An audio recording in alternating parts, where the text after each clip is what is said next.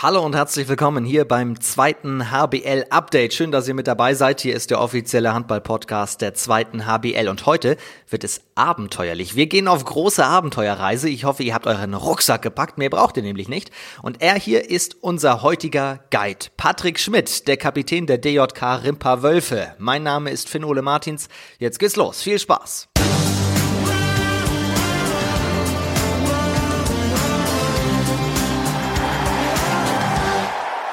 Die 14. Folge des zweiten HBL Updates. Jede Woche eine neue Folge frisch auf die Ohren. Heute nicht am Montag, sondern am Sonntag direkt nach Weihnachten. Ich hoffe, ihr hattet schöne Weihnachten, euch geht es gut, seid gesund.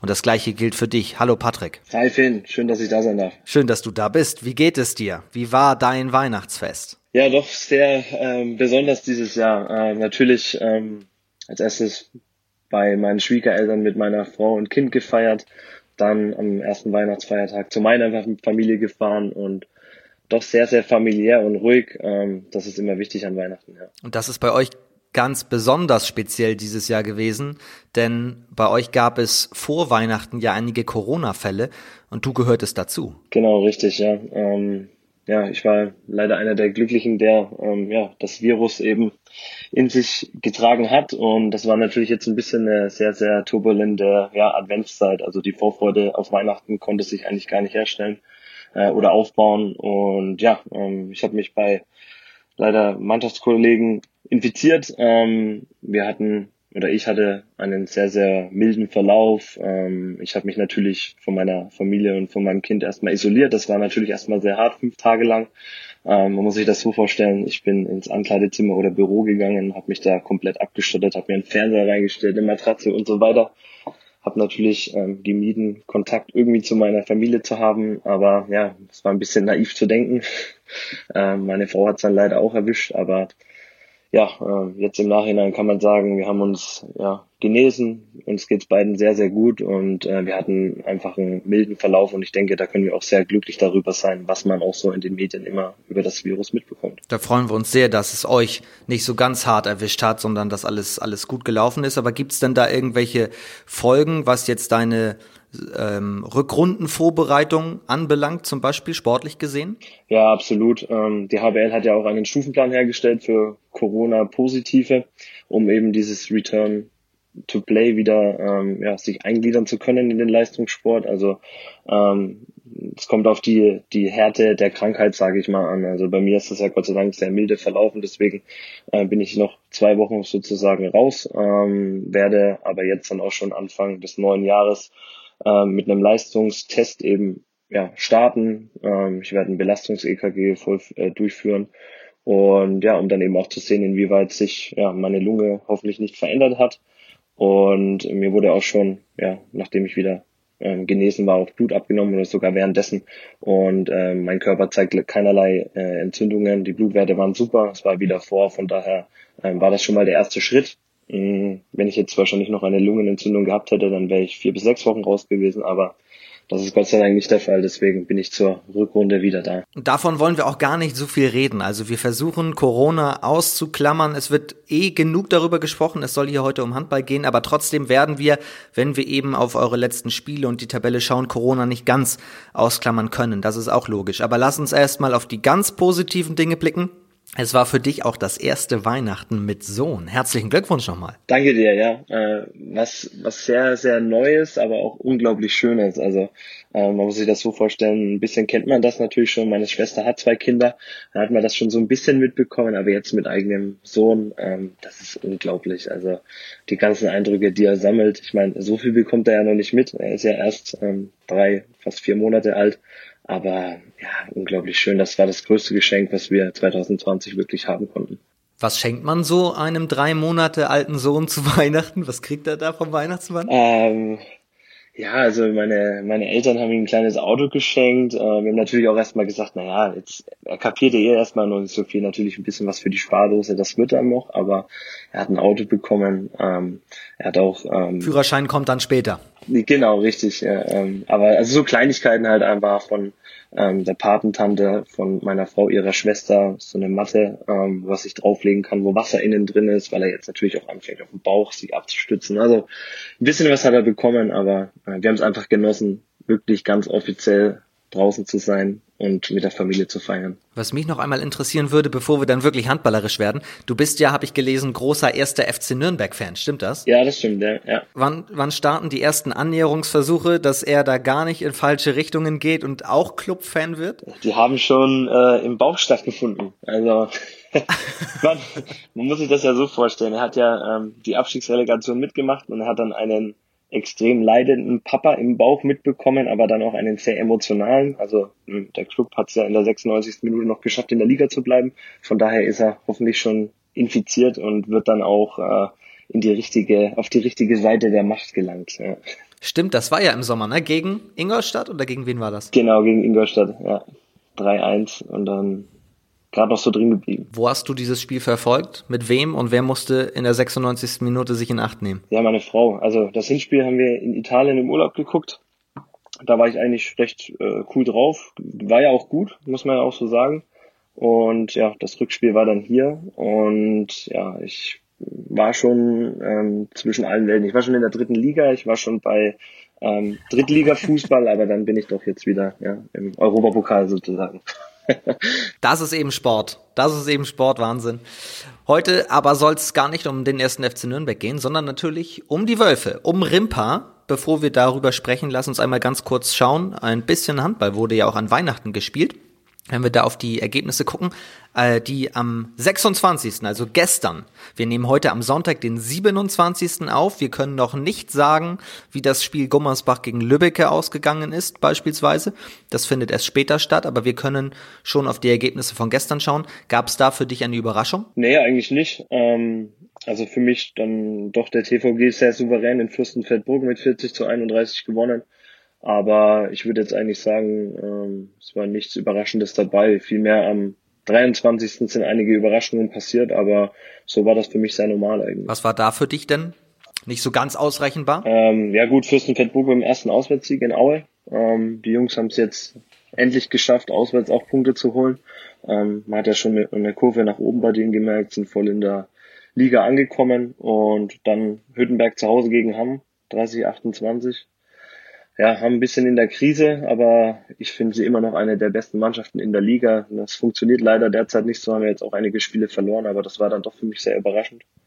Dann Dormagen, Hamburg, souverän, Dormagen richtig gut dieses Jahr, Hamburg eh. Ähm, ich meine, am 26. haben sie ja dann auch äh, in, äh, doch in Eisenach mit sechs gewonnen, also souveräne Sache, würde ich sagen. Aber für mich die zwei Überraschungen Fürstenfeldbruck und Hüttenberg. Hamburg auch euer nächster Gegner? Dann in der kommenden Woche noch am Dienstag. Da sprechen wir später drüber.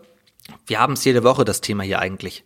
Die Tabelle ist wenig aussagekräftig, weil eben so viele verschiedene Mannschaften viele verschiedene Spiele haben. Aber ich würde trotzdem ganz gerne einmal auf die Tabelle schauen. Da ist nämlich folgender interessanter Fakt.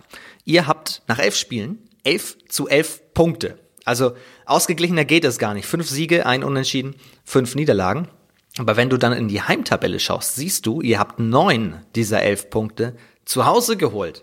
Wie ist denn diese Diskrepanz zu erklären? Ähm, unter normalen Umständen würde ich sagen, das ist ähm, ja die, die Hölle Nord, sagt man ja hier in Bayern. Ähm, beziehungsweise ja, unsere, unsere Heimstärke einfach in der S-Oliver Arena. Aber ja, die, die Zuschauer sind ja nicht da.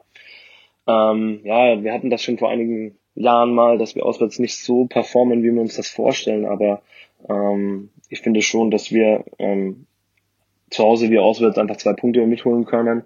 Und das ist auf jeden Fall noch unser Anspruch, jetzt einfach die Leistung auswärts auf die Platte zu bringen. Auch wenn es, ich meine, egal mit wem du dich unterhältst, einfach eine sehr, sehr außergewöhnliche und besondere Saison ist. Einmal ganz kurz, wenn wir die Ergebnisse, damit wir es einmal rund machen, abschließen. Dein Ex-Verein hat sehr, sehr gut gespielt am Wochenende. Hat äh, gegen Fürstenfeldbruck 40 Tore geworfen. Wie sehr verfolgst du noch Großwallstadt?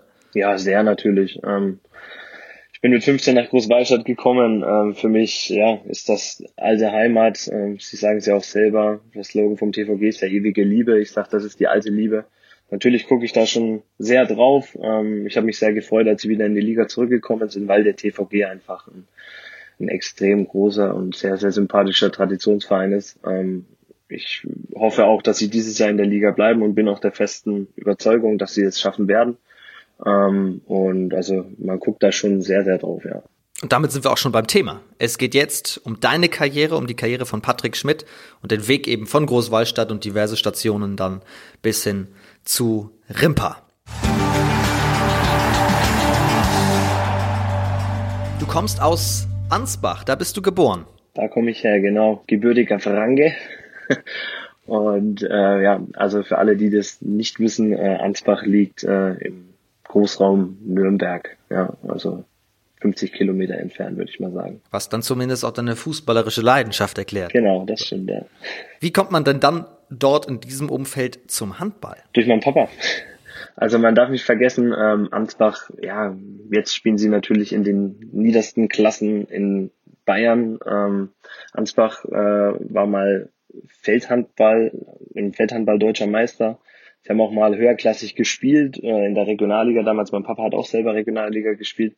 Lange Rede, kurzer Sinn. Ich war als kleiner Bub ähm, mit ja, ein Jahren oder seitdem ich geboren bin in der Halle.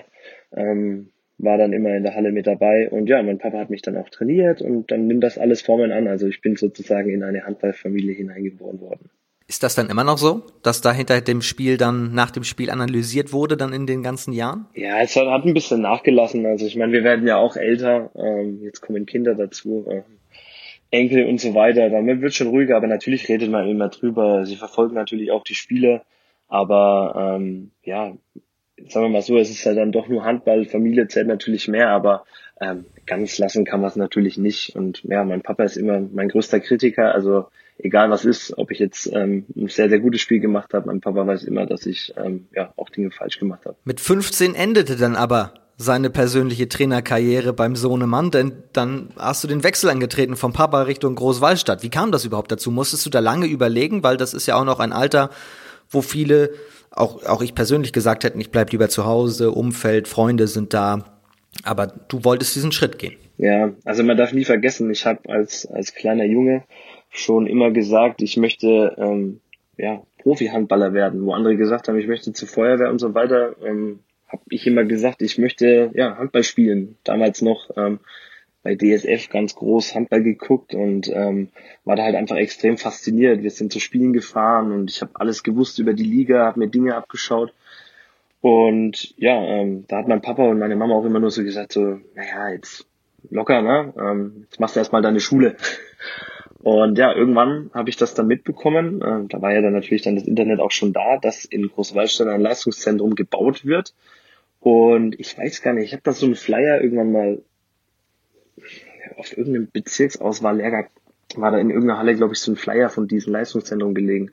Ja, und dann bin ich heimgekommen und ähm, für mich war natürlich dann das Erste, dass ich meinen Eltern sage, pass mal auf hier, Chaptels hat mit dem Ding gewählt hat gesagt, hier, ich möchte dahin.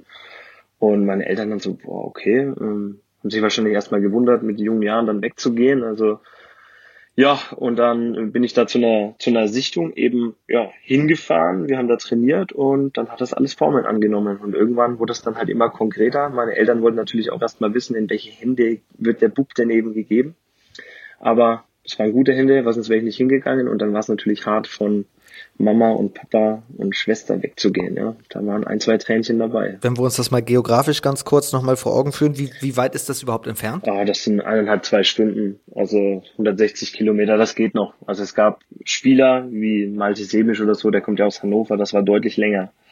Oder wir haben auch sogar Martin Kosa, einen Slowaken gehabt, der war halt komplett fernab von der Heimat. Und trotzdem können auch anderthalb bis äh, zwei Stunden in dem Alter natürlich aber eine ganz schöne Entfernung sein, oder? Ja, absolut. Also ähm, es war schon eine extreme Distanz und es war auch extrem hart. Ich weiß heute noch, wie meine Eltern mit dem Auto weggefahren sind, aber man muss sich dann doch auf der anderen Seite wieder vorstellen, da sind 16 Kindsköpfe, also Jungs auf einem Haufen, die wirklich nur auf dumme Ideen kommen. Wir waren schon, also wir, wir sind wirklich sehr, also dann doch ähm, nicht kontrolliert worden, aber es war schon Zucht und Ordnung dahinter. Aber ja, mit 16 Jungs auf einem Haufen ist doch klar, dass da ähm, viel geredet wird, viel ähm, ja einfach ähm, Quatsch gemacht wird und das war einfach fürs Leben hat mir das sehr, sehr viel gegeben, auch für meine Selbstständigkeit, ähm, Wäsche dann zu waschen und so weiter. Das war einfach Gold wert. Ja. Wie schafft man es dann, diesen schmalen Grad zwischen, ja, Klassenfahrtsgefühl und doch aber auch eben harte Arbeit, Stichwort Profitraum, ja, eben zu, zu balancieren, auszuklüngeln und dann auch zu bewältigen. Ja, wir hatten natürlich auch dort ein System. Also es war jetzt nicht so, dass wir ähm, heimgekommen sind von der Schule und wir uns dann auf unsere Zimmer begeben haben und gezockt haben oder sonst was. Ähm, war natürlich auch so, so Leute, ihr kommt heim, dann gab's gemeinsam Mittagessen. Natürlich hatten welche auch Nachmittagsschule. Aber die, die dann halt zu Hause waren, da wurde gegessen und dann ging's halt ins Hausaufgabenzimmer. Das klingt jetzt so so hart, aber es war so. Also dann hieß es, okay, jetzt wird er rübergegangen wir hatten auch ähm, ja im HBZ, also Hausmeister, ein Betreuer, dann hatten wir einen auch, der mit uns wirklich auch gelernt oder halt auch die Hausaufgaben gemacht hat. Frank Leitmann übrigens, arbeitet jetzt bei der HBL. Ähm, Liebe Grüße an dieser Stelle. Genau, richtig. Ähm, und wenn wir den jetzt wahrscheinlich. Er hat früher Nachhilfe gegeben? Er hat, also ich, nee, ich glaube mir nicht, weil ich war immer, ich war immer gut. Ich war ein anständiger, ein anständiger Schüler. Klar, logisch. Müssen wir immer fragen. Nein, also das, es war wirklich Zucht und Ordnung dahinter. Und ähm, da wurde auch schon sehr darauf geachtet. Ich meine, ähm, natürlich war eine Transparenz da, wenn du eine schlechte Note mit nach Hause gebracht hast. Da wurden nicht nur deine Eltern informiert, sondern natürlich auch das Internat. Aber es war einfach das Beste, was du machen konntest. Denn nach der ja, nach den Hausaufgaben bist du dann halt dann irgendwann um ja, 16 Uhr oder so in die Halle runtergegangen im Leistungszentrum in Großwallstadt und hast da trainiert. Das heißt eigentlich jeden Tag fester Tagesplan, Training, Training, Training dazu natürlich auch noch.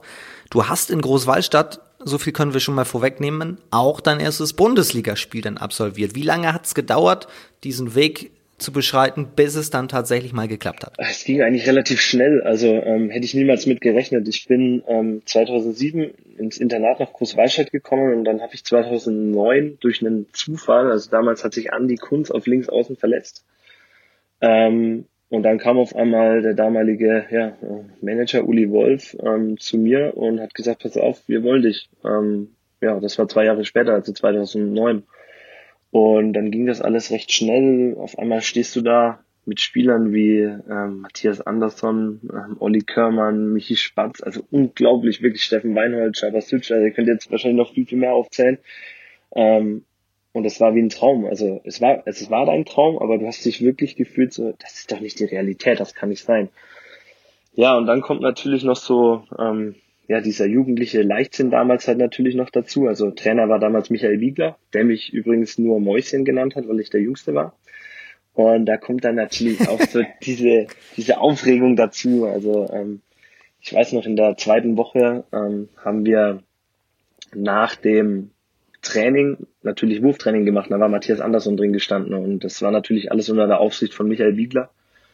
Und ja, der hat natürlich geguckt, was, was man so macht. Und ich dachte mir so, jetzt kriege ich den Ball, ich stehe auf links außen und jetzt springe ich extrem weit rein und lass auch noch Haut liegen. Also heißt, ich hau mich jetzt da richtig rein. Und dann habe ich halt in meiner Euphorie den Ball dem Matthias Andersson richtig über die Rübe gezimmert. Und der ist dann mir auch hinterher und war richtig sauer. Und ich habe das gar nicht einordnen können. Ja, und dann hat halt der Matthias das Training abgebrochen hat, gesagt, das war's. Und ich war halt dann der Junge, war der Depp.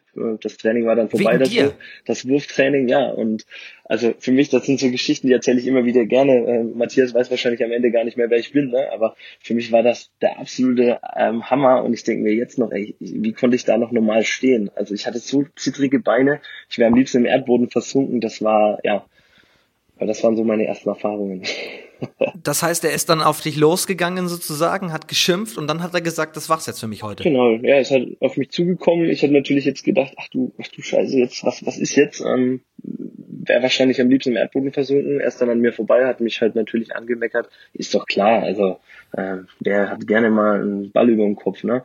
Ja, und dann war das Training vorbei und dann war ich halt der Jüngste, ähm, war dafür verantwortlich, dass das Training vorbei war. Aber was haben die anderen gesagt? Boah, das weiß ich gar nicht mehr. Ähm, keine Ahnung, ich weiß es wirklich nicht.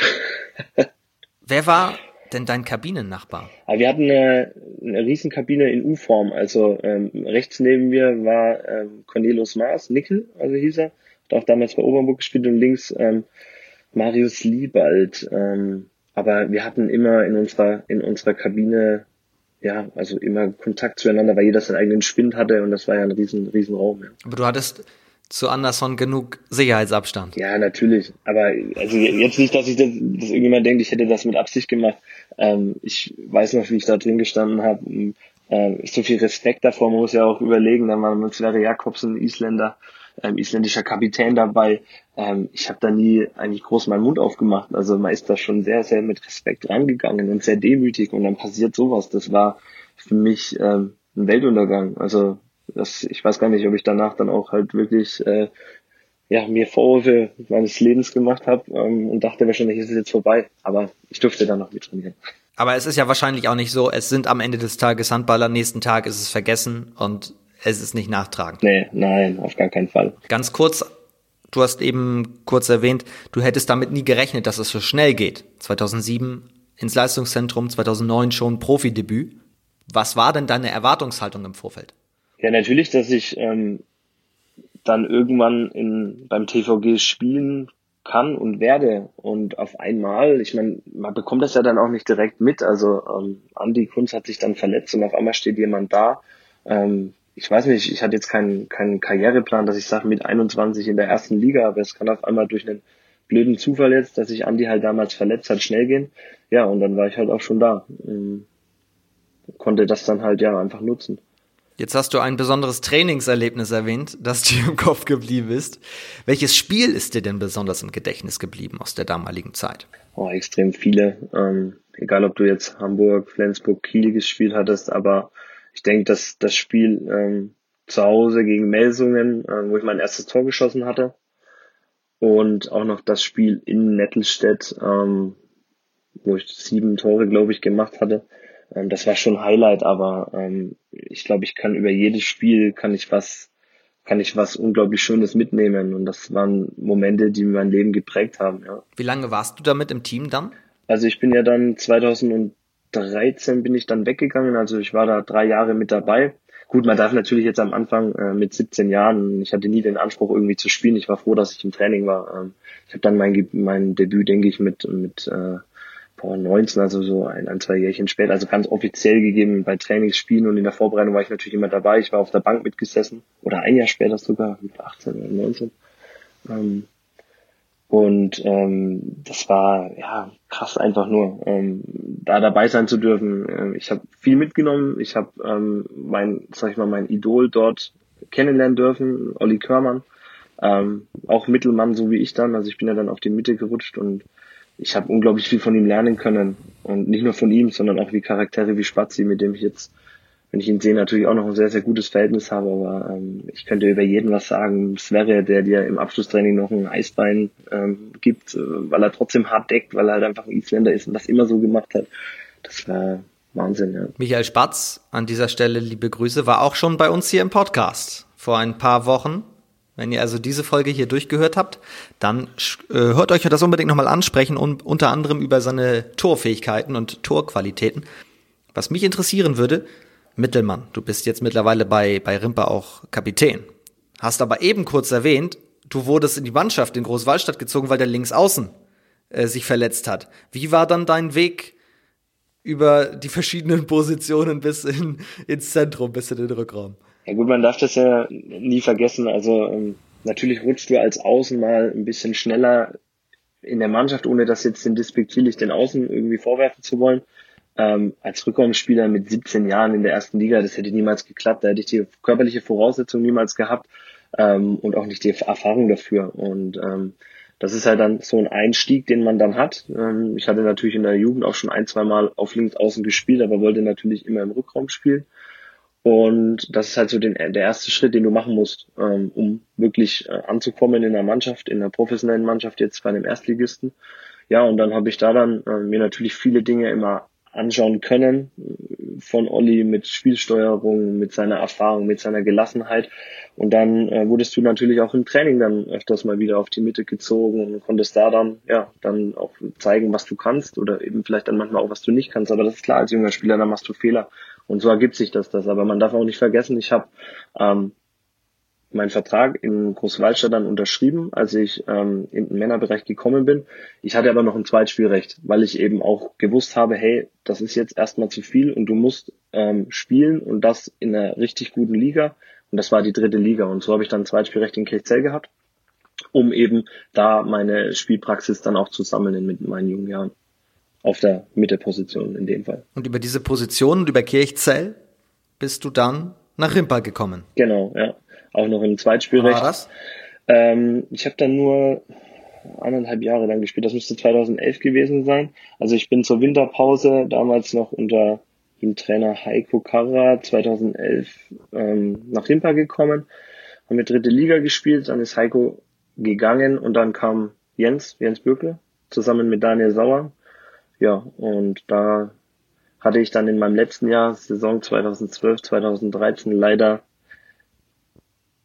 die Ehre oder das Pech, mal schauen, wie man es beschreiben kann, äh, mit dem TVG abzusteigen, ähm, mit meinem Zweitspielrecht mit Rimpa in die zweite Liga aufzusteigen. Und dann bin ich noch ähm, nach Hüttenberg gewechselt zu einem Zweitligisten. Also es war alles auf die zwei ausgerichtet. das müssen wir erstmal sortieren. So, was macht denn das mit einem emotional? Du steigst gleichzeitig ab und gleichzeitig auf. Ja, also ich weiß den Tag noch wie heute, ähm, als der TVG abgestiegen ist, haben wir gegen Kiel gespielt. Ähm, ich glaube, knapp mit drei oder vier Toren verloren. Und ich weiß jetzt noch, wie Joki Larsson, der Kreisläufer, damals in die Kabine gegangen ist und ich mir auch gedacht habe, krass, jetzt, das war's. Das war's wirklich. Auf der anderen Seite habe ich ähm, vier Wochen davor, weil die dritte Liga ähm, natürlich ein bisschen kürzer von der Saisondauer her ist, ähm, Aufstieg gefeiert, eine riesen Feier sozusagen gehabt, als wir da hochgegangen sind. Und ja, noch währenddessen hatte ich dann ja auch noch im Januar, also ziemlich früh die Entscheidung getroffen, zu einem Zweitligisten zu äh, Hüttenberg zu wechseln. Also das war schon äh, ja eine emotionale Achterbahnfahrt. Ja. Wenn du dich im Januar schon zu einem Wechsel entscheidest, wie kann man das ausblenden und sich trotzdem noch voll konzentrieren auf die Aufgaben, die man gerade in der Rückserie noch hat? Ähm, eigentlich ganz gut. Also ähm, ich wollte damals den nächsten Schritt gehen. Ich wollte sicher in der zweiten Liga spielen. Also ich war mir eigentlich sicher, dass der TVG in der Liga bleibt. Ähm, aber ähm, ich hätte auch, sagen wir mal so, dort bleiben können, aber die sind dann halt abgestiegen. Ähm, und mit Rimpa war das damals noch nicht sicher, dass wir in die zweite Liga aufsteigen. Deswegen ähm, kam die Anfrage eben von Hüttenberg und ähm, für mich war das dann halt so, naja, ich wollte halt auf jeden Fall den nächsten Schritt gehen, was für mich damals extrem wichtig war, in die zweite Liga zu gehen. Und ja, ähm, emotional oder so allgemein, ich bin immer dabei geblieben. Also ich habe nie einen Verein abgeschrieben. Ähm, habe ja auch noch meine Spielzeit dann beim TVG in der ersten Liga bekommen und musste Leistungen in der Drittligamannschaft bei Rimpa bringen. Also für mich war das immer Herzblut, was ich dabei hatte. Ich wollte mit Rimpa aufsteigen und ich wollte damals mit dem TVG in der Liga bleiben. Ähm, ja, hat leider nicht geklappt, aber ja, ähm, ich hätte da niemals ähm, einfach die Flinte ins Korn geworfen, hätte gesagt, so, ich bin ja eh weg, ähm, ich lasse das jetzt mal sein. Das spricht, entspricht nicht meinem Naturell. Konntest oder durftest du denn eigentlich feiern, wenn die Drittligasaison und der Aufstieg vorher schon durch waren? Ja, also ich hatte wirklich einen Tag. Ähm, also wir sind Samstag damals aufgestiegen, haben dann in der Halle oben gefeiert, natürlich noch in die Stadt sind wir dann noch gegangen. Aber ich hatte dann am Sonntag frei. Also ähm, das, das hat funktioniert. Und dann kam der Abstieg mit Großwallstadt aus der Bundesliga runter in die zweite Liga. Auf welches Spiel hast du dich in Hüttenberg mehr gefreut dann auf das direkte Duell mit Großwallstadt oder das mit Rimpa? Boah, ich glaube, das wäre unfair, wenn ich jetzt irgendeinen herausheben würde. Ähm, ich habe natürlich am Anfang gleich ähm, immer geguckt, wie Rimpa gespielt hat, ähm, weil ich natürlich auch wollte, dass sie in der Liga bleiben und ähm, da eben Punkte sammeln. Aber ich, also ich heb keins heraus. Ähm, Großwallstadt ist alte Liebe. Ähm, Rimpa war damals emotional mit dem Aufstieg auch extreme, extreme Verbindung eben wurde hergestellt. Ähm, ich denke, beides gleich. Ganz kurz, was nimmst du mit aus den zwei Jahren TVH? Auch recht viel. Also ähm, war eine unglaublich schöne Zeit auch dort. Ähm, wir hatten eine, eine sehr, sehr gute Mannschaft, auch mit sehr, sehr super guten Charakteren, mit Alois Bratz als Spieler, mit Andy Scholz, mit Matthias Ritschl, also da kann man so viele auch aufzählen, die dann doch auch ähm, sehr viel auch erreicht haben jetzt in ihrer Karriere und das war eine super schöne Zeit. Natürlich auch ein bisschen anders, ähm, aber das ist klar, wenn man woanders hingeht. Und ich habe es da echt genossen, ähm, ja, auch nach dem Spiel in der Halle, ähm, weil es auch so familiär wie eben in Rimpa zugegangen ist, ähm, auch mit den Leuten ja, im VIP-Raum zu sitzen oder in der Halle ein Bierchen zu trinken und dann danach mit der, mit der Mannschaft auch mal ja, ähm, loszugehen in die Stadt. Aber dann ging es zurück eben nach Würzburg zu den Wölfen und seitdem bist du bis heute in Rimpa, mittlerweile auch Kapitän. Was ist das Besondere? Warum zurück zu Rimpa? Ja, ich habe lange überlegt, man darf auch nicht vergessen, ich hatte ähm, zu der Zeit ein bisschen auch schon Probleme ähm, mit meiner Achillessehne, an der ich dann auch letzten Endes äh, operiert worden bin. Ähm, und habe dann auch schon ja mit, mit anderen Vereinen verhandelt und Rimpa hat natürlich nie irgendwie auch locker gelassen. Also man hat auch den Kontakt natürlich nie verloren. Und ja, ich habe mich dann einfach für mein, einfach zu meinem Bauchgefühlentscheidung, ähm, einfach mit, auf mein Gefühl verlassen, ähm, habe auch ähm, die Entscheidung natürlich getroffen, heimatnah. Ähm, meine Freundin, ihre Familie kommt natürlich direkt hier aus Würzburg, meiner Frau jetzt natürlich. Ähm, und auch ich war eine Stunde entfernt von zu Hause. Und das war, hat einfach mein Gefühl gesagt, hey, zurück nach Rimpa. Und ähm, ich hatte nie das Gefühl, dass das Projekt schon zu Ende ist. Und das war so diese Herausforderung. Und wir waren ja auch dann auf einem sehr, sehr guten Weg und konnten dann, als, als wir dort waren, nach ein paar Jahren auch schon wieder oben angreifen. Und das war dann eigentlich mein Gefühl. Ich sagte, hey, ab zurück nach Inter, das, das, das ist nicht vorbei. Nicht vorbei ist ein sehr gutes Stichwort, denn das beschreibt eigentlich auch die, die Story hinter Rimpa sehr, sehr gut. Denn der, der Aufstieg von Rimpa war ja sehr, sehr steil, kann man glaube ich sagen. Es ging ja innerhalb weniger Jahre aus der Landesliga bis hoch in die zweite Liga. Was macht das mit einem Verein? Ist der sportliche Erfolg dann auch irgendwann so schnell gekommen, dass man eben strukturell erstmal hinterherkommen muss, weil die Mannschaft so gut performt? Ja, absolut, ist doch auch klar. Also ich glaube, ähm, niemand hätte damals gedacht, dass wirklich so schnell diese Entwicklung ähm, passieren kann, außer der Geschäftsführer Roland Sauer, der immer gesagt hat, er hat eine Vision, er will in der Bundesliga spielen, ähm, wo er wahrscheinlich sogar ein bisschen belächelt worden ist damals, aber jetzt alle Lügen gestraft hat. Ähm, auf der anderen Seite ist es doch irgendwie auch klar, wenn du so sportlich so schnell wächst, ähm, dass Strukturen hinterherrennen. Und man darf auch nicht vergessen, ähm, man geht von einem Verein, von einem Ehrenamtlerverein, wir haben auch noch so viele, die uns helfen, in der Halle zu bedienen und so weiter, dass da ein bisschen auch die Zeit braucht, ähm, es zu entwickeln. Und dann muss es natürlich auch ja, akzeptiert werden im Großen und Ganzen. Aber ähm, was hier, was hier geschieht, ähm, wie familiär hier alles ist, das ist schon ähm, ja, Erstliga. Also das ist diesen Zuspruch, den du von allen im Dorf, ähm, von allen Ehrenamtlern in der Halle einfach erhältst, auch wenn man mal schlecht gespielt hat. Ich denke, das ist schon einzigartig und das macht auch Rimpa aus. 2007 ging es in die Bayernliga. Dann 2008, 9 Meisterfeier dort und auf in die Regionalliga Süd. Dann relativ schnell Meister in die dritte Liga und da war man 2011, 12 schon in der dritten Liga mit dabei. Du hast eben schon beschrieben, wie dann der Weg hochging in die zweite Liga. Wie sehr kann man sich denn, wenn das so schnell geht, dieses familiäre auch behalten? Ich denke, durch die Personen, die ähm, was zu sagen hatten oder halt einfach ähm, dem Verein immer helfen wollten. Ähm, man hat immer gemerkt, dass hier Leute dabei sind, die gefühlt ihr Leben, also ihr privates Leben hinten anstellen, um dem Handball in Rimpa alles zu geben. Also ähm, das war schon eine Art und Weise, die ich sehr, sehr schätze, ob es jetzt unser Hallensprecher ist, der in der in den Gerd der in der in der ähm, in der Bayernliga dabei war oder in der Landesliga und jetzt bei uns in der Oliver Arena die Ansagen macht oder ähm, ein Schlöd, der schon immer aufbaut. Also das ist das ist einfach Wahnsinn, was da dabei ist. Und ich denke, ohne diese Leute hätte das niemals funktioniert. Und natürlich auch nicht ohne Roland, der immer gesagt hat, wir wollen wachsen und wir wollen den nächsten Schritt gehen und es ist nicht vorbei, so wie ich es gesagt habe. DJK Rimpa. Für alle, die nicht wissen, was das heißt, das ist die Sportgemeinschaft Deutsche Jugendkraft Rimpa e.V. Das ist der volle Name sozusagen. Seit 2011 heißt eure Mannschaft, die erste Herren, Wölfe. DJK Rimpa Wölfe. Warum Wölfe? Das ging mit der Ausgliederung des Hauptvereins einher. Also man hat den Wechsel zu einer GmbH einfach vollzogen.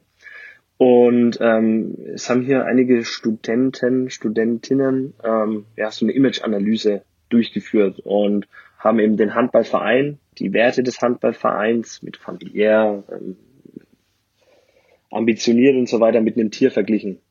Und ja, am Ende kam halt der Wolf dabei raus. Der, der Wolf als Rudel, ähm, der Wolf ähm, ja als nicht aggressives Tier, sondern sehr, sehr ähm, wissbegieriges Tier. Ähm, so, so ist die Geschichte dann entstanden, ja. Du als Nürnberg-Fan, wenn wir nochmal ganz kurz den Blick Richtung Fußball ähm, wagen, du sagst ja, der Club ist adept. So heißt es doch in Nürnberg. Heißt das dann in Würzburg und Rimpa ist er Wolf? Oh, ich weiß gar nicht, ob das Unterfränkisch dann so passt. Ähm, man muss ja schon einen Unterschied machen zwischen Unterfränkisch und Mittelfränkisch. Nee, ich denke, würde nicht sagen, dass Von der Aussprache her. Rimpa, ich, da würde ich sagen, nein, von der Aussprache her, vom Dialekt her, aber so würde ich sagen, der Club ist adept und bei Rimpa würde ich sagen, Rimpa ist Wolfsrevier, weil wir eben die Wölfe sind. Das würde ich eher sagen, ja. Okay. Wie wird denn Rimpa in Würzburg wahrgenommen? Weil die Würzburger Kickers pendeln im Fußball ja auch zwischen zweiter, dritter Liga. Fußball hat medial immer nochmal eine komplett andere Berichterstattung, da müssen wir uns nichts vormachen. Basketball gibt's auch in Würzburg. Wo hat der Handball dort seinen Platz in der Stadt? Um, am Anfang, denke ich, hatten wir es schon sehr schwer, ähm, in Würzburg anzukommen.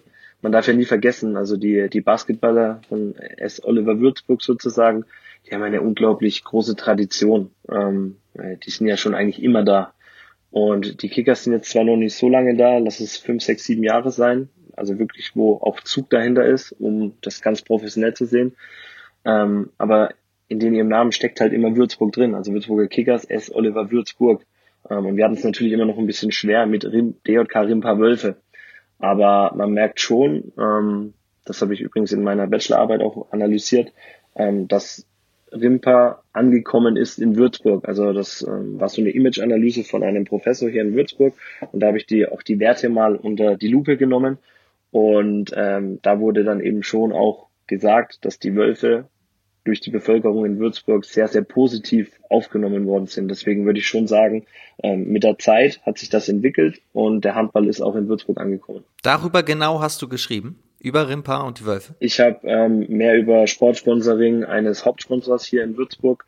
Ähm, also eine, Erfolgskontrolle des Sponsorings habe ich durchgeführt, eine Analyse eines Hauptsponsors der Rimparer Wölfe sozusagen. Das Image von Rimpa ist aber ein gutes, was auch daran liegt, dass ihr sehr sozial engagiert seid. Was sind da so eure Projekte? Genau, ja, also wir haben ähm, ja hier mit der Universität in Würzburg ein sehr, sehr gutes Verhältnis. Da geht es um ähm, Hilfe im Kampf gegen Krebs. Also wir unterstützen, ähm, haben schon einige Charity-Spiele sozusagen gehabt, um eben das Projekt ähm, gegen Krebs einfach zu fördern. Und auch so sind wir sozial sehr engagiert. Ähm, wir sind auch neben dem Spielfeld natürlich auch sehr verwurzelt zu einigen Sponsoren oder zu anderen Arbeitgebern. Wir versuchen als Mannschaft äh, immer wieder ähm, ja auch dem Verein unter die Arme zu greifen mit unserer Crowdfunding-Aktion während der Corona-Phase zum Beispiel, ähm, weil uns das einfach wichtig ist, dass die, dieser Verein hier am Leben bleibt und wir wollen halt auch mit unserer mit unserem Handball den Leuten was zurückgeben und ich denke, das ist schon ja eins der Alleinstellungsmerkmale hier hier in der äh, Region. Rimpa ist in Würzburg angekommen. Diesen Satz nehme ich jetzt erstmal für mich mit. Sehr sehr stark auf den Punkt gebracht. Ist es denn irgendwann mal ein Thema, um sich noch weiter zu entwickeln, um eben noch stärker in der Region und vor allem auch in der Stadt zu werden, dass man irgendwann sagt, vielleicht können wir mit dem Namen auch ähm, interagieren, Würzburg dazu packen, wie es beispielsweise Bad Schwartau gemacht hat mit dem Namen Lübeck? Oder, oder Bittenfeld, die ja auch TVB Stuttgart heißen. Klar, also ich denke schon, dass man da ähm, ja, Potenziale noch besitzt, aber ich bin Gott sei Dank nicht, habe Gott sei Dank nicht die Entscheidungsgewalt, das zu äh, durchzuführen. Ich denke, man muss das schon mittel, kurz bis mittelfristig, nicht langfristig, sondern eher mittelfristig ähm, planen. Da muss ja auch ja, eine Marketingstrategie dahinter sein. Aber ähm, die Entscheidung liegt nicht bei mir. Aber ich denke schon, dass ein zusätzlicher Name, keine Namensänderung, sondern ein zusätzlicher Name ähm, weitere Potenziale schafft, um eventuell den nächsten Schritt zu gehen. Aber ich würde jetzt nicht sagen, wenn wir einen Namenswechsel oder einen, ja, einen Namenswechsel vollführen, dass wir direkt in die erste Liga aufsteigen werden, weil diese Liga die ist einfach unglaublich verrückt. Die zweite Liga, die ist nicht, äh, die ist nicht planbar. Dabei versucht ihr ein bisschen zu, also war auch gerade wirklich nur ein Gedanke von mir, vielleicht, wenn, weil es ja eben auch bemerkenswert ist und auffallend ist, ähm, welche Schritte Rimpa gegangen ist, um da zu sein, wo ihr jetzt seid. So und äh, es gibt da ja dieses Projekt Rimpa 2020, Rimpa 2020. Magst du uns ganz kurz erklären? Es hat nichts mit dem Aufstieg zu tun, sondern hat einen kleinen anderen Hintergrund. Magst du uns den einmal ganz kurz erklären? Ja, man hat vor, ich weiß gar nicht, wie lange das schon her ist. Ähm, ich würde es mal fünf, sechs Jahre einfach sagen, den Plan eben gehabt. Oder man verfolgt ihn eben noch, ähm, noch vier Tage, dann ist ja schon Silvester, dann ist ja 2020 vorbei. ähm, äh, bis 2020 zu den Top 5 Mannschaften in der zweiten Liga zu gehören. Und ich denke nicht, dass es immer tabellarisch messbar ist, sondern dass man einfach mit der Mannschaft oder mit dem Umfeld da ähm, ja, ankommen möchte in der zweiten Liga. Ich sehe das ein bisschen jetzt auch so, man hat jetzt auch natürlich die Problematik gehabt, dass die zweite Liga immer von Jahr zu Jahr stärker geworden ist, Mannschaften hinzugekommen sind, wo man am Anfang nicht dachte, dass sie es wirklich durchhalten, aber die dann doch da sind, dann, dann kommen Mannschaften runter wie Gummersbach, dann kommen Vereine wie Hamburg zum Beispiel. Ähm, das, das Feld ist so eng zusammen und ähm, ich denke schon, dass der Plan noch durchführbar ist, aber man sollte ihn womöglich verlängern, um das dann irgendwann erreichen zu können ähm, und vielleicht auch strukturell ja, den nächsten Schritt gehen und vielleicht doch diese Namensänderung mal ähm, in Erwägung ziehen, weil einfach Mannschaften in unserer Liga sind, wie Bietigheim, Hamburg, äh, egal wen ich jetzt aufsehen würde, Nettelstedt, die das gleiche Ziel haben. Man muss aber auch sagen, all diese Mannschaften, die du gerade aufgezählt hast und eigentlich jede Mannschaft in der zweiten HBL, da schließe ich einfach mal alle mit ein, spielen ungern gegen Rimpa aufgrund eurer Abwehr. Das heißt auch taktisch, spielerisch und so weiter ist das ja mittlerweile eine Marke, kann man fast sagen, die etwas Unangenehmes für den Gegner ausstrahlt, dass ihr ja euch in der zweiten Liga auch deshalb etabliert habt. Ja, absolut. Ähm, ich denke, da muss man auch ja einfach einfach die Trainer ähm, ja einfach mit mit hineinbeziehen. Also ob es damals Heiko Karra war in der in, in der Bayernliga oder Regionalliga, der die Abwehr ja eigentlich hergestellt hat, oder ein Jens Bögle, der mit der Abwehr aufgestiegen ist, ähm, die Mannschaft etabliert hat in der zweiten Liga, oder ein Matthias Obinger, der den Aufstieg in die erste Liga fast geschafft hätte. Und das war immer das Konstrukt der Abwehr. Also der unseres Abwehrchefs damals, Stefan Schmidt, ehemaliger Kapitän und auch unseres Torhüters Max Brustmann, der immer einer der besten Torhüter in der Liga war. Und das war so das Steckenpferd. Ähm, vielleicht ist es auch mal einfach so an der, an der Zeit zu sagen, man möchte durch diese Abwehr, und das probieren wir jedes Jahr, ähm, unser Angriffsspiel einfach verbessern. Also vielleicht schnelle Tore werfen, ein schnelleres Umschaltspiel haben. Aber das gelingt uns manchmal nicht so, weil wir dann doch von den Toren her, statistisch gesehen, äh, immer ein bisschen ja, in, unter oder in der zweiten tabellarischen Hälfte sind, was den Angriffswert angeht. Und ich denke, wenn wir das schaffen, dann haben wir eine sehr, sehr gute Chance, mal diesen großen Coup zu schaffen, was uns ja auch vor vier Jahren fast ähm, ja, gelungen wäre was dann am Ende leider nicht geklappt hat am letzten Spieltag. Ja. ja, also es gab zum Teil sehr, sehr bittere Geschichten auch bei Rimpas steilem Aufstiegsweg sozusagen. Im letzten Saisonspiel Aufstieg nicht geschafft. Wie sehr hat das ja, den Club geprägt? Ich weiß nicht, wie es den Club geprägt hat. Ähm, man hat so viel investiert, so viel Herzblut hineingelegt, um in die erste Liga mal zu kommen. Ähm, ich für mich persönlich war es ja, jetzt nicht ein Weltuntergang, aber für mich war es unglaublich schwer, es zu akzeptieren, weil dir ähm, am letzten Spieltag eine Möglichkeit genommen wird, die vielleicht nicht mehr kommt. Ähm, und umso wichtiger war es danach, dann einfach zu sagen, man schaltet ab. Ähm, meist dann einen Tag später sind meine Frau und ich dann in den Urlaub gefahren und so konnte ich das dann ein bisschen vielleicht auch verarbeiten, aber ähm, es war schon sehr, sehr bitter. Es war eine super schöne Saison, es waren super Spiele dabei, volle Hallen, aber am Ende konnten wir uns nicht für das belohnen, ähm, wozu wir eigentlich jeden Tag in der Halle gestanden haben. Ein Punkt hat euch gefehlt. Ihr habt auswärts gespielt beim VfL Bad Schwartau. 29 zu 31, auch an der Gegentorzahl kann man, glaube ich, erkennen, wie aufgeregt ihr eigentlich wart. Ihr hattet es schon im Kopf, oder? Ihr hättet es, ihr hattet es selbst in der Hand, ihr hättet einen Sieg gebraucht. Nicht mal, ein Punkt hätte euch Punkt gebracht. hätte gereicht, ja. Ähm, keine Ahnung, ich denke, den Aufstieg haben wir damals nicht in, in, in Schwartau verspielt, sondern wir hatten so oft die Chance ähm, zu Hause gegen Essen, wo wir dann unglücklich verloren hatten, wo wir das ganze Spiel vorne waren.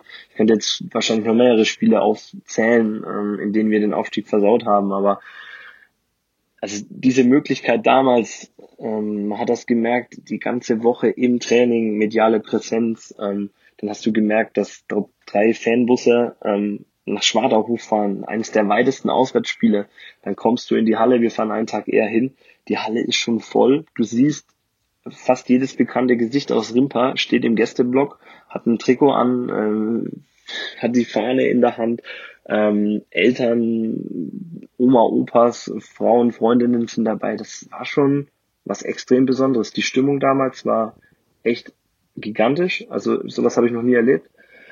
Ähm, Gänsehaut-Feeling pur, aber ja, das hat vielleicht auch Spartauer am Ende angestochen, weil die Halle halt einfach mit 2000 Zuschauern in der Hansehölle, da musst du schon mal äh, bestehen.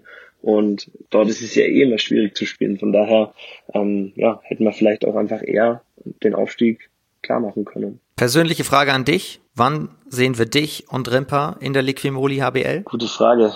Ähm, was heißt, ich will sie eigentlich nicht beantworten, ich weiß es nicht. Ähm, es kann schnell gehen, es kann vielleicht auch gar nicht passieren, keine Ahnung. Ähm, ich habe schon gesagt, die Liga spielt einfach verrückt. Das, das ist nicht planbar. Du musst äh, über eine Saison hinweg extrem gute Leistung bringen. Du musst das zeigen, was du kannst.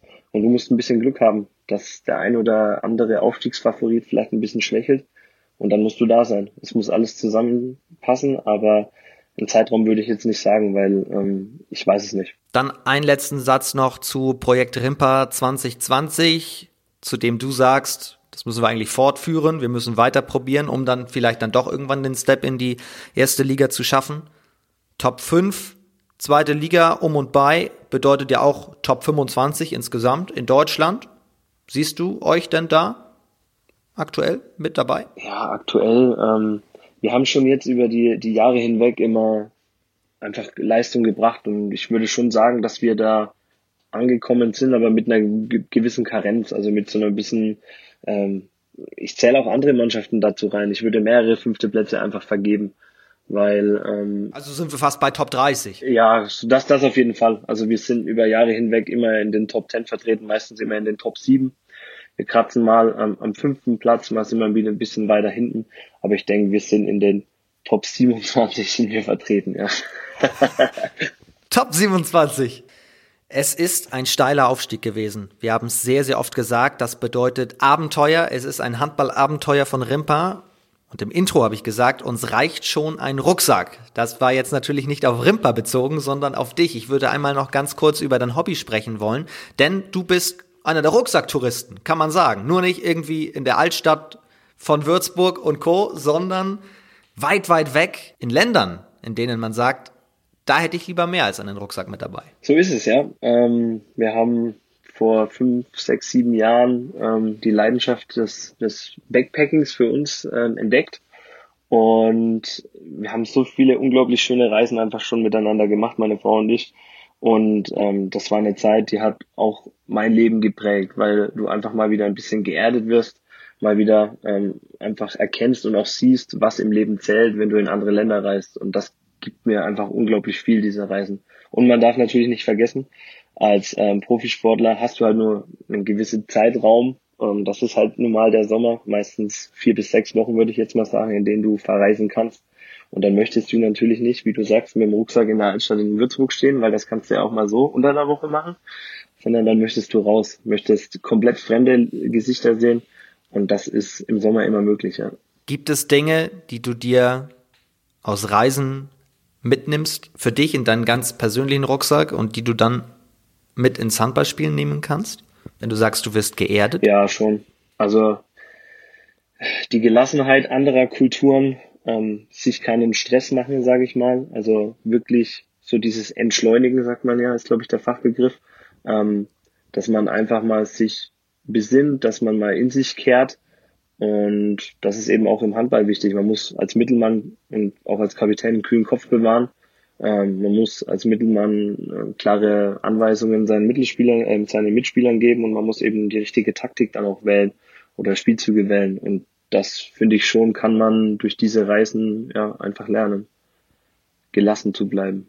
Zweimal Top 3. Was sind die Top 3 Länder, in denen du schon warst? Ich glaube, ich könnte sogar eine Rangliste aufstellen. Also erster Platz Bali, ähm, zweiter Platz ist Vietnam und der dritte Platz ist, oh, ich würde sagen, Sri Lanka. Geht alles in die Asien-Richtung. Wollte gerade sagen, ich bemerke eine kleine Neigung Richtung Südostasien. Ja, genau, absolut. Also wir sind damals 2000 und ich weiß es gar nicht mehr, einmal nach Mexiko geflogen. Das war auch unglaublich schön. Ähm, Karibik, super Strand, aber das war noch nicht so das Backpacking-Feeling, was wir hatten. Da waren wir auch an einem zentralen Ort und haben von dort aus unsere ja so Sightseeing gemacht, würde ich mal sagen. Und dann sind wir ähm, nach dem verpassten Aufstieg über Singapur nach Bali geflogen und das war der erste Backpacking-Urlaub. Ähm, und das war unfassbar. Ich würde nicht sagen, Bali ist auf Platz eins, weil es der erste, der erste Ausflug in der Form war, sondern einfach, weil das Land mich so geflasht hat. Diese, diese ähm, Genügsamkeit mit Dingen, ähm, mit, mit, mit wenig Wert zu leben und ähm, zufrieden zu sein. Und das hat mir einfach unglaublich viel gegeben und auch halt einfach dieses lockere Leben dort. Also wirklich keinen Stress zu haben, nicht Zeitdruck zu haben, irgendwelche Termine einzuhalten. Gut, das sollte man im Urlaub eh nicht haben. Aber wir sind jetzt nicht so die Touristen, die sagen, wir hopsen jetzt von einem Tempel zum anderen. Wir sind eher daran interessiert, sich mit Leuten, mit Einheimischen zu unterhalten. Also mir gibt es viel mehr, sich mit dem Busfahrer in einem Tuk-Tuk in Sri Lanka zu unterhalten, als jetzt in irgendeinem Buddha-Tempel, ohne das irgendwie ähm, respektlos zu sagen, ähm, zu gehen und dann da Fotos zu machen. Ich möchte die Menschen kennenlernen. Ich möchte wissen, wie Menschen möglicherweise einfach ihr Leben leben, was der Bootvertreiber ähm, einfach den Tag über macht. Und das gibt mir unglaublich viel, weil ich weiß, wie Leute einfach ticken. Und ähm, das ist äh, in Bali war das der Fall, klar in jedem anderen Land, aber Bali war für uns das, das absolute äh, Nonplusultra mit dem wir unterwegs waren. Wie lange wart ihr da? Wie viele Wochen? Da waren wir drei Wochen. Also wir sind erst nach Singapur geflogen und haben da zwei Tage ähm, wirklich auch Sightseeing gemacht, weil man natürlich auch viel von, von Singapur hört. Und dann sind wir ja nach Bali, sind als erstes im Süden angekommen, ähm, sind dann weiter in, in, in die Mitte von Bali gegangen und dann noch am Ende, ja. Und alles zu Fuß und mit Bus? Genau. Und dann noch auf die Gili-Inseln mit Boot. Und dann waren wir ja da noch äh, auf einer einsamen Insel, wo es keine, oder was heißt einsame Insel? Natürlich waren einige Touristen dort. Ähm, Gili Travangan heißt die Insel, aber da gab's halt keine Autos. Da gab's nur Kutschen und ein bisschen, ein paar Roller, würde ich mal sagen. Aber das war schon sehr, sehr entspannend, ja. Und ich muss sagen, ich habe am Anfang schon ein bisschen Bedenken gehabt, weil ich eher so einer bin, ich möchte gerne voraus schon planen. Ich habe das dann ein bisschen von meiner Frau abgeschaut, denke ich mal ähm, weil sie dann auch gesagt hat, ach komm, das mit dem, mit dem äh, Hotel, das kriegen wir schon hin. Jetzt, also wir buchen unser Hotel, wir checken aus und dann machen wir uns Gedanken über das nächste Hotel und unsere nächste Destination. Und das, das ist im Urlaub, das ist das größte Gefühl, was man haben kann. Ohne Stress, einfach schauen, was, was der Tag so mit sich bringt, ja. Ich habe gesagt, zweimal Top 3. Jetzt haben wir schon die besten drei Ziele, in denen ihr schon wart, gehört. Ganz kurz abschließend gefragt, Top 3 der Wunschländer. Wo wollt ihr noch hin? Ähm, also ich würde unglaublich gerne mal äh, in die USA fliegen. Ich bin ein großer Basketball-Fan. Ich würde gerne mal ein Basketball, ein NBA-Spiel live in der Halle erleben. Ähm, gut, ist jetzt auch aktuell nicht möglich. Ähm, Nummer eins. Ich würde Thailand jetzt auch nicht ausschlagen. Wir waren schon dort als drei, also deswegen, aber du sagst ja Wunschziele, deswegen ähm, glieder mal das mal aus. Vielleicht sollten wir auch noch mal nach Südamerika in die Karibik. Das fände ich auch richtig schön. Und Afrika haben wir noch nie gemacht. Vielleicht Südafrika. Aber das ist, ich glaube nicht, dass wir das machen werden. also alle Warum? drei. Alle, ja, alle drei, zumindest jetzt. Ähm, ein großer Traum ist aber auch mit dem Kleinen auch mal Backpacken zu gehen. Also wenn er in einem Alter ist, jetzt nicht nächstes Jahr oder übernächstes Jahr, sondern ja, wenn er drei, vier oder fünf vielleicht ist, noch vor der Schule, ihm das mal zu zeigen, weil auf Papas Schultern. Genau, das wäre mein Traum, ja. das wäre wirklich mein Traum. Sagt unser Backpacker und Kapitän der Wölfe, der uns jetzt aber noch, bevor er den kommenden Spieltag zum Abschluss dieses Podcasts tippt, sagt in unserer Rubrik Handball verbessern, was möchtest du in unserer Sportart verändern? Wir haben die Rubrik Handball verbessern. Gibt es eine Regel, die du abschaffen möchtest oder hinzufügen möchtest? Wie verbesserst du den Handball? Ähm, ich bekomme das ja bei uns auch immer mit in der Halle, ähm, dass ähm, viele Schiedsrichterentscheidungen ein bisschen, sag ich mal, angeprangert werden. Und ich finde, ähm, wenn man jetzt zum Beispiel in die NFL schaut, ist sehr, sehr gut, dass eine Transparenz für den Zuschauer entsteht.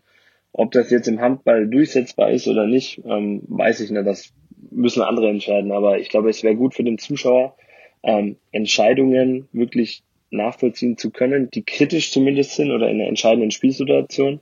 Ähm, die Emotionen sind dann natürlich dabei und ähm, das Missverständnis gegenüber der Entscheidung.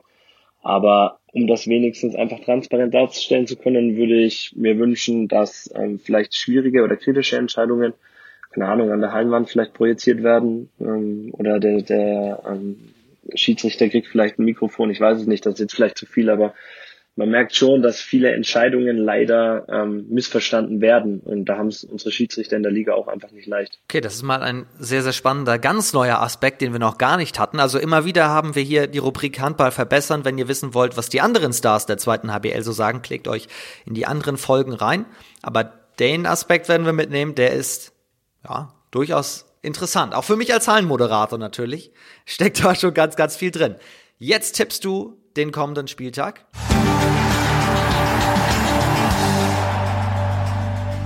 Es geht um Spieltag Nummer 16. Es geht um Dienstag und Mittwoch, 29. und 30. Dezember.